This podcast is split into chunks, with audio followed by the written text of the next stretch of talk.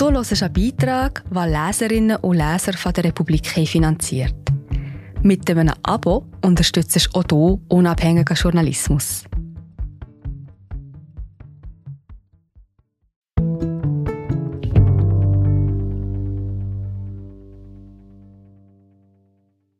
Abtreibungsgegner bekämpfen Mifepriston bis aufs Äußerste.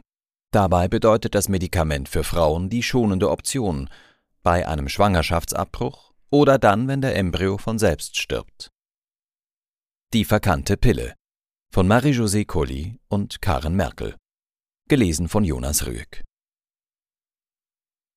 Mit viel Aufregung kommt es jeweils daher, wenn in der Öffentlichkeit Schwangerschaftsabbrüche verhandelt werden oder das Medikament, das sie auslöst.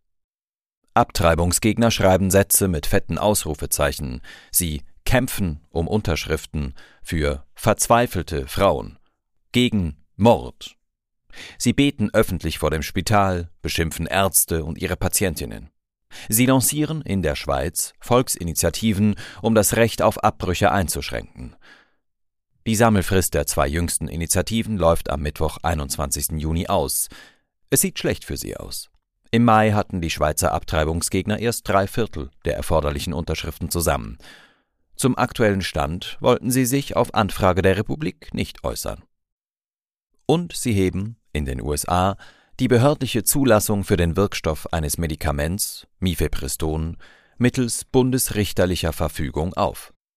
Hätte der amerikanische oberste Gerichtshof den Entscheid nicht vertagt, legale Schwangerschaftsabbrüche mit dem Medikament wären in den USA seit dem vergangenen April passé. Diese Agitation auf der öffentlichen Bühne verdeckt den Blick auf das, was hinter dem Vorhang passiert. Dort geht vor sich das Leben. Von Menschen, die sich in einer unerwarteten Lage befinden, und von Ärztinnen, die sie unterstützen.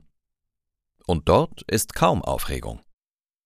Schwangerschaftsabbrüche sind viel ruhiger als die öffentlichen Verlautbarungen dazu. Das hat viel damit zu tun, dass Frauen, wenn auch nur bis zu einer gewissen Frist, selbstbestimmt wählen dürfen. Und damit, dass die entsprechenden Medikamente legal verfügbar sind. Frauen nehmen Mifepriston, wenn sie ungewollt schwanger sind. Oder, und das ist weniger bekannt, Frauen nehmen Mifepriston, wenn sie ungewollt eine Schwangerschaft verlieren. Anders als ein Abbruch bedeutet eine Fehlgeburt für Frauen oft Schock, Trauer und Trauma. Ein Lebensfaden reißt, eine werdende Mutter verliert die Hoffnung auf ein Kind, das sie sich gewünscht hat. Anders als bei Abbrüchen wird dieser schmerzliche Verlust oft banalisiert. Es ist in der Gesellschaft verankert, dass Frauen ihre Schwangerschaft erst nach der zwölften Woche offiziell machen sollten. Denn vorher ist das Risiko einer Fehlgeburt hoch. Es liegt bei rund 15 Prozent. Frauen, die es trifft, sind damit allein, wenn sie zur Schwangerschaft selbst im engen Kreis geschwiegen haben. Mütter hören nach einer Fehlgeburt aus ihrem Umfeld Sätze wie Ihr könnt es ja noch einmal probieren. Immerhin weißt du, dass du schwanger werden kannst. Wahrscheinlich war es besser so, das Kind war wohl nicht gesund. Es irritiert, wenn Frauen monatelang um ihren Verlust weinen. Es stört, wenn sie sogar dann noch trauern, wenn längst ein Geschwister geboren ist. Anders als bei Abbrüchen wird erwartet, dass sie ihre Fehlgeburt abhaken. Bis Mitte der 1990er Jahre war es Praxis, dass Frauen selbst Kinder, die spät im Bauch gestorben waren, im fünften, sechsten Monat einer Schwangerschaft, nicht zu Gesicht bekamen. Sie wurden im medizinischen Abfall entsorgt. Der Glaube saß tief, dass es besser war, bloß nicht innezuhalten, nicht zu wissen, nur nach vorne zu schauen. Das hat viel Leid verursacht. Eine Mutter schreibt 2022 an die Trauerberatung kindsverlust.ch Ich bekam dann vier Jahre später einen gesunden Sohn. Trotzdem lässt mich meine Geschichte nicht los. Ich konnte mein erstes Kind nie halten. Wie soll ich es loslassen? Die Tochter dieser Mutter war vor 50 Jahren bei der Geburt gestorben. Wenn der Ultraschall zeigt, dass das Herz des Embryos nicht mehr schlägt, kommt bald die Frage, was jetzt? Viele Frauen wollen im Schock möglichst schnell damit durch sein. Da erscheint die Standardprozedur bei Fehlgeburten naheliegend, die Curettage. Hier wird der Mutter unter Vollnarkose der abgestorbene Embryo aus der Gebärmutter geschabt. Eine medizinisch einfache Operation, bei der jedoch ein geringes Risiko auf Vernarbungen in der Gebärmutterwand besteht, die die Fruchtbarkeit belasten. Ein wichtiger Punkt für Frauen, die erneut schwanger werden wollen. Körperlich zwingend ist der Eingriff bei frühen Fehlgeburten nicht. Bis mindestens zur achten Woche können 80 Prozent der Frauen ohne medizinische Risiken abwarten, dass sich der Embryo von selbst löst. Wir sind gerade wieder da. Hallo, ich bin Marie José, Wissenschaftsjournalistin bei der Republik. Und ich tue dich hier kurz stören. Mir gefällt bei der Republik, dass sie vertiefen. Es sind mehrheitlich Geschichten, die auf Hintergrund eingehen. Für das Lesen oder Hören, beim Joggen, beim Kochen oder wie man noch einen langen Tag vor dem Computer einfach möchte die Augen zutun. Wir sind werbefrei und nur von unseren Leserinnen und Lesern finanziert. Unter republik.ch slash hallo kannst du auch hier ein Abo lösen. So, und das war es auch schon mit der Störung.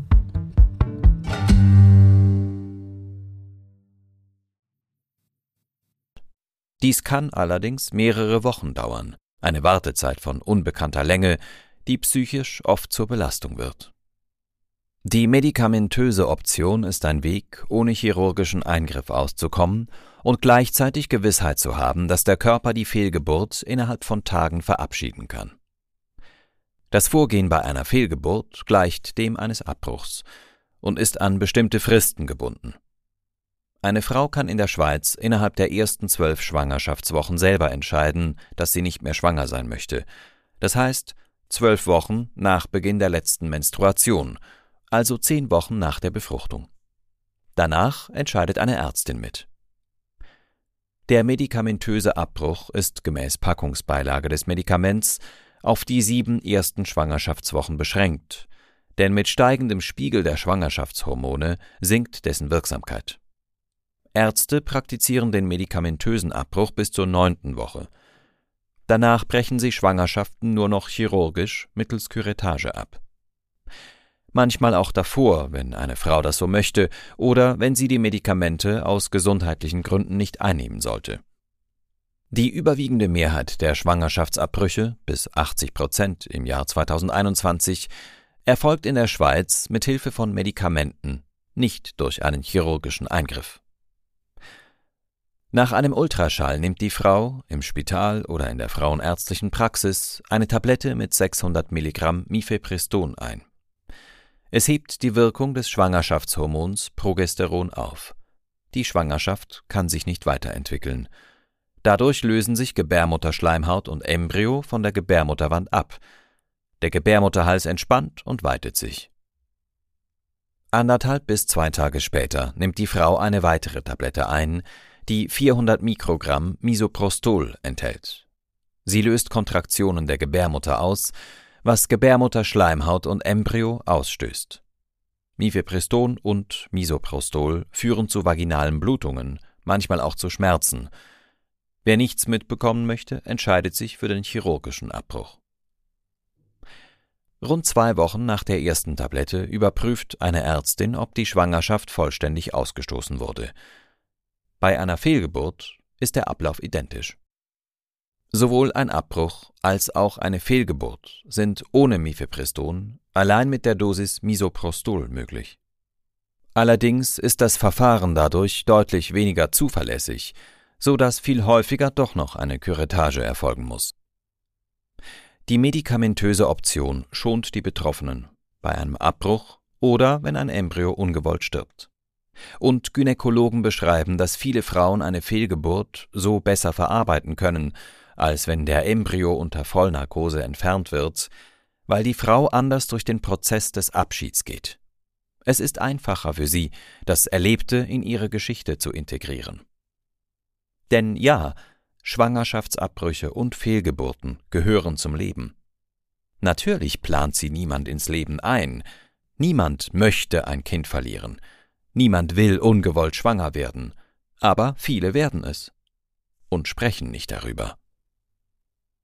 Vor den Ärztinnen und Fachpersonen, mit denen wir gesprochen haben, stehen meist nicht verzweifelte Frauen, die der Entscheid, Schwangerschaftsabbruch ja oder nein, zerreißt. Manche haben zwar ambivalente Gefühle und brauchen etwas Zeit, aber die meisten Frauen wissen, ob sie gerade schwanger werden möchten oder nicht. Wer verhütet, will keine Schwangerschaft herbeiführen. Werden sie dennoch schwanger, so ist für viele Frauen rasch klar, ob sie es bleiben oder abbrechen möchten. Zur öffentlichen Aufregung gehört auch die Erzählung, viele Frauen würden den Abbruch ihrer Schwangerschaft bereuen, sich schuldig fühlen oder tief traurig. Ärzte sagen das Gegenteil. Die Frauen sind erleichtert. Und wissenschaftliche Studien bestätigen, Abbrüche beeinträchtigen weder die psychische noch die körperliche Gesundheit, wohl aber der mangelnde Zugang dazu. Das, was Frauen aufreibt, ist die ungewollte Schwangerschaft. Und was sie vielerorts gefährdet, ist die Illegalität des Abbruchs. Die führt nicht zu weniger Abbrüchen, aber zu mehr Komplikationen und mehr Todesfällen, weil Frauen dann unter gefährlichen Bedingungen abbrechen. Umgekehrt lässt sich nicht verhindern, dass Frauen radikal unvorbereitet mit dem Verlust ihres Babys konfrontiert werden. Ein Embryo stirbt leider meist ohne Vorwarnung im Bauch speziell im ersten Trimester. Doch erst seit wenigen Jahren dringt ins Bewusstsein von Gesellschaft und Experten, dass zählt, wie Ärztinnen mit Patientinnen über ihren Verlust sprechen, wie diese wahrgenommen und begleitet werden, ob sie ihre Trauer zeigen dürfen. Wenn sie legal sind, sind Abbrüche sicher. Wenn sie gut begleitet werden, können Frauen eine Fehlgeburt überwinden. Die medikamentöse Option ist eine wichtige in beiden Fällen. In den mehr als 100 wissenschaftlichen Studien zu Mifepriston und Misoprostol wurden kaum Komplikationen beobachtet. Der Abbruch einer ungewollten Schwangerschaft ist meist kein Drama. Für viele Frauen ist er die Rückkehr zur Ruhe. Der Verlust eines gewollten Kindes ist ein Drama. Für viele Frauen bedeuten die passenden Medikamente Hilfe in der Not. Das Aufreibende ist in beiden Lagen, der ungewollten Schwangerschaft und der Fehlgeburt, das Ungewollte. Da findet der Schmerz statt. Mifepriston gibt der Frau oder dem Paar die Möglichkeit, die ungewollte Situation selbstbestimmter zu erleben. Dass davon auf der öffentlichen Bühne wenig zu hören ist, rührt einerseits daher, dass die Aufgeregten wenig Ahnung davon haben, unter welchen Umständen Frauen Schwangerschaften abbrechen, und andererseits daher, dass ihnen die Aufregung nützt. Selbst wenn die Schweizer Abtreibungsgegner zu wenig Unterschriften beisammen haben, dass ihre Volksinitiativen zustande kämen, Aufregung verursacht Aufmerksamkeit, aus der sie politisches Kapital schlagen.